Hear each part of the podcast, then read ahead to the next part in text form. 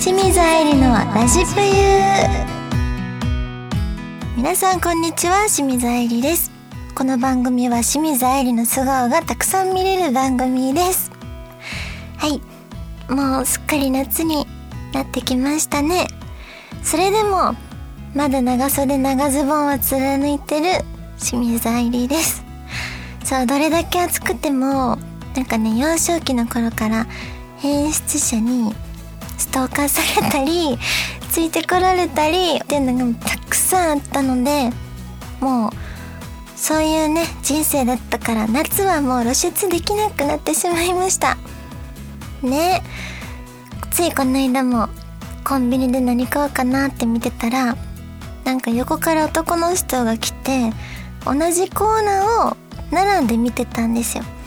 ならちょっとその人が前の方に行ってなんかより近くでその商品を見ててでしばらくしたら突然バッて振り返って私の近くに2歩ぐらい近づいてきてで私の真後ろにあった商品になんかグワッて手伸ばしたんですよ。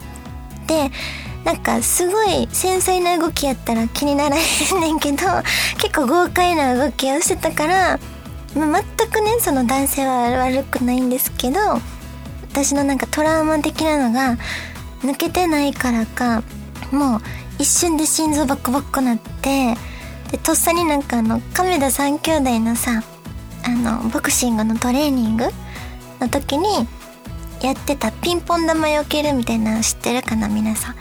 なんかそれみたいな さ動きしちゃって私が。で一人でめっちゃ恥ずかしくなって急いでその場から逃げたっていうはい出来事がありました。ね悔しいよねこんなことでさビクビクするのって思って。だから来世は必ず男に生まれ変わりたいです。はい神様聞いてくれてるかな？清水愛理のラジプユ 聞いてくれてるといいな。はいこの番組は皆様からのメッセージも募集中です。皆様からのお便りぜひお待ちしております。それでは清水愛理のラジプユスタートです。この番組はラジオクロニクルの提供でお送りいたします。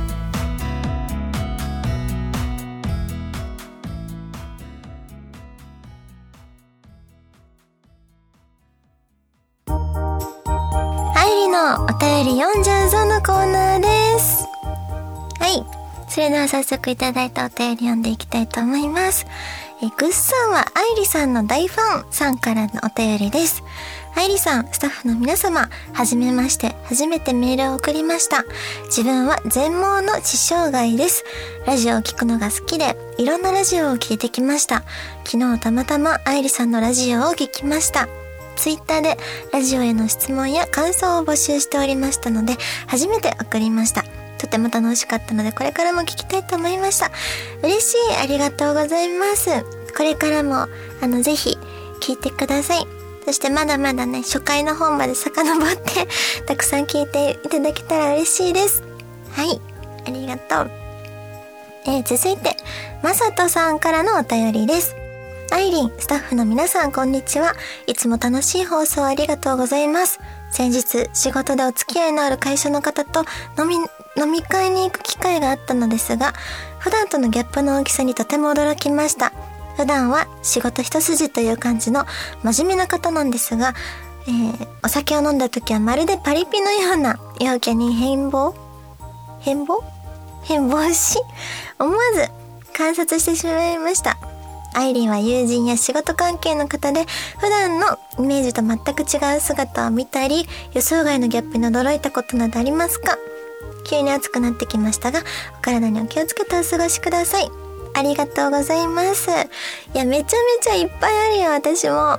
確かにこのギャップ一瞬驚くよねやっぱり。私結構お酒飲んで潰れたこととか一度もなくてどっちかっていうと世話する方なんですよこう見えて。だからなんて言うんだろう。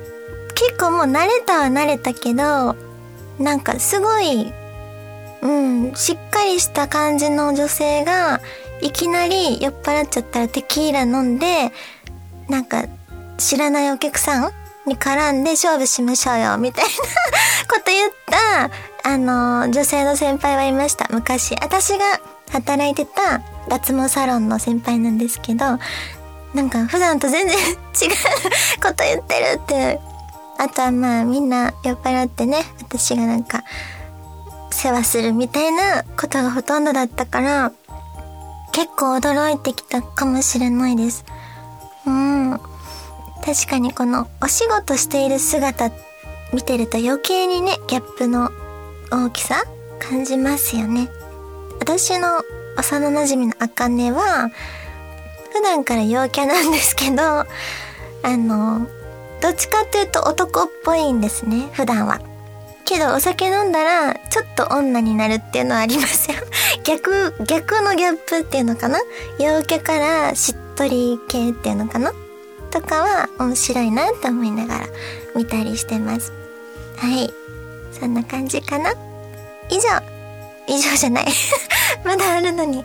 あ、さとさん、ありがとうございました。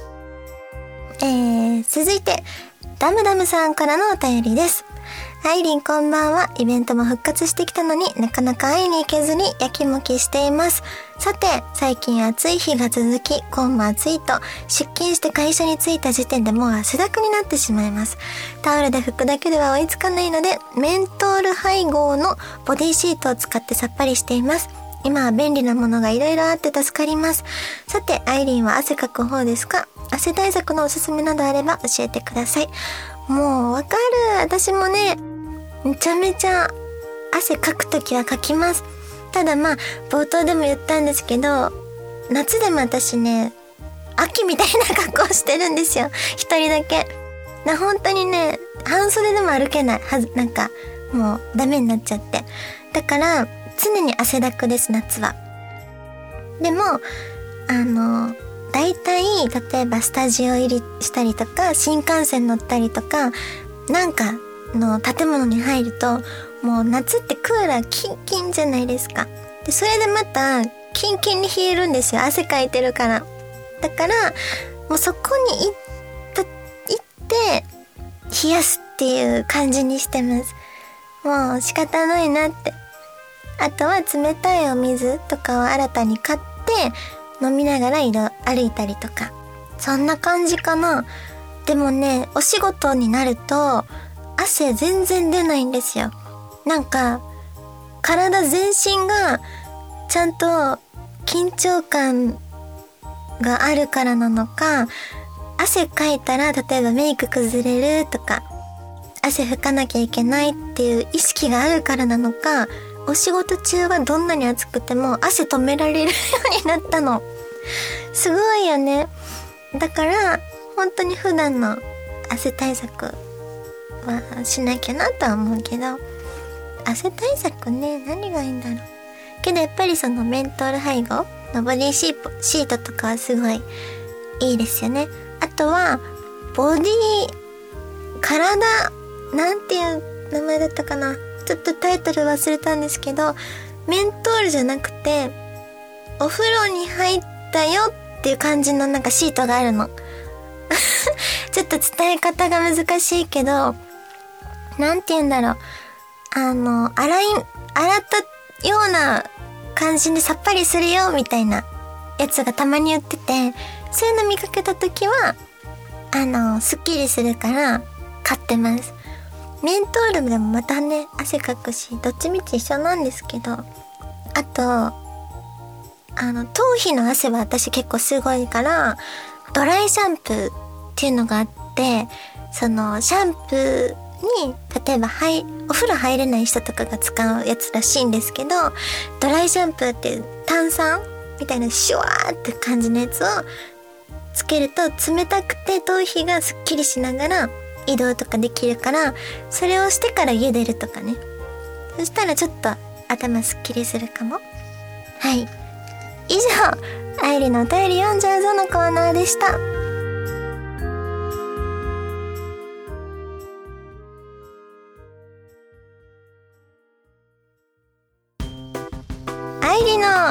冬トークはい。このコーナーはだらだらとプユトークをかますコーナーです。えー、そう、ちょっとね、前、回のラジピン配信でお話しさせてもらってたんですけど、幼馴染のあかねと息抜きでグランピング施設に行ってきますって、あの、話してて。はい。皆さん心配してたと思うんですけど、ちゃんとね、無事、たどり着けました。そう、東京から和歌山県まで、なんと車で行ってきました。Google マップで約8時間片道ね、だったんですけど、まあ、途中三重県の伊勢神宮に寄ったり、休憩しながら行ったので、まあ、合計13時間ぐらいは片道でかかったんちゃうかなって。で、なんかだんだん東海地方にね、近づいてくると、何度も来店イベントで行ったことがある地名がさ、その次から次へと目に入ってきて、あ、ここ知ってる、あ、ここ知ってるって。けど、ちょうどね、朝方にその、東海地方に入ったから、ちょうどね、眠気が来るんですよ。なんかうとうとしながら、その看板見たりしてたら、あれ？今日来店やったっけ？みたいな。あれ？何しに今これ移動してってやったっけ？ってちょっと変な気持ちに、ね、なったりしました。ね皆さん来店のイベントでさいっぱい移動して来てくれるじゃないですか。関西だったり名古屋だったり三重岐阜いろんなとこまで。だから皆さんの気持ちが分かりました。こんな長い時間運転してね来てくれてんねやって思って。んでね、伊勢神宮に着いたのは朝8時ぐらいやったんですけど、そう、ちょうど雨も降ってて、人がね、まだ少なくて、ほんと、あかねと二人で走り回ってました。わーいってなって。で、猫ちゃんもね、遭遇したりして、すごい楽しかったです。赤福のお店でも赤福いただいて、あったかいほうじ茶飲んで、もう最高の朝活やんって言って。で、空気も澄んでるしね、もう最高でした。行きのね、車の中では、もちろん、二人とも音楽大好きなんで、爆音で音楽かけたりとかしてたんですけど、まあ、途中でちょっとね、気分転換に、あかねが好きな映画を2作見たんですよ。で、そのうちの一つが、レディー・ガガの映画で、アリースター誕生っていう、まあ、レディー・ガガが、その、すごい大スターになっていくっていう、歌手として。っていう映画なんですけど、まあ、その時はね、すごい集中して、あかねも私も見れてたんですけど、二つ目の、なぜかジブリの耳をすませばを見せられたんですね、あかねに。で、私も全然大好きやし、ジブリね。で、その、見たこともあるし、ちゃんと集中して見ててんけど、もう始まったら5分ぐらいで私寝ちゃってたらしくて、で気づいて、あ、寝てたごめんとか言って起きて。で、またしばらく見てんねんけど、また5分後ぐらい寝て、で、またしばらくして起きて、あ、ごめんとか言って。で、また5分後ぐらいに寝ての繰り返しだったみたいで、私が。なかねがもう、ね、消して。で、音楽に急に変わってて 爆音の音楽流れたから、それで目が覚めて、なんか、ちゃんと起きれてたんですよ、そこから。ね、めっちゃ大好きやねんけど、ジブリ。本当にいろんな作品見てきたし、大好きやし、面白いし。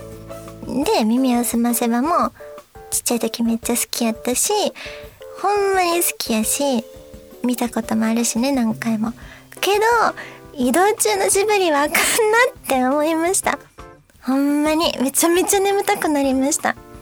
絶対、移動中あかんなってよくあれであかね。13時間も運転してる中で見れたのってびっくりしたぐらいほんと眠たくなりました。大好きやねんけどね。以上愛理のプユトークでした。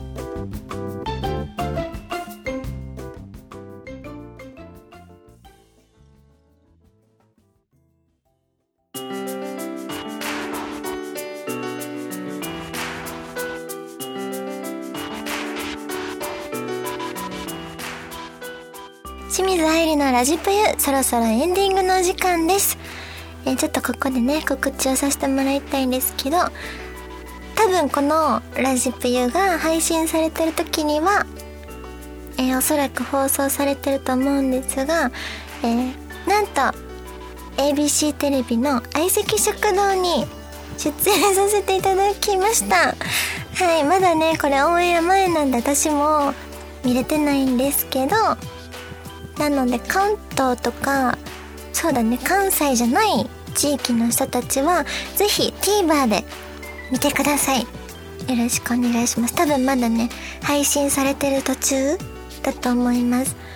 なのでえーと見れてないよって方はぜひ TVer でご覧ください。はい。ちょっと待っていいのやつですね。ねそしてはい。そのぐらいかな？はいそして TikTok と Twitter と Instagram も更新してます。ぜひ皆さんチェックしてください。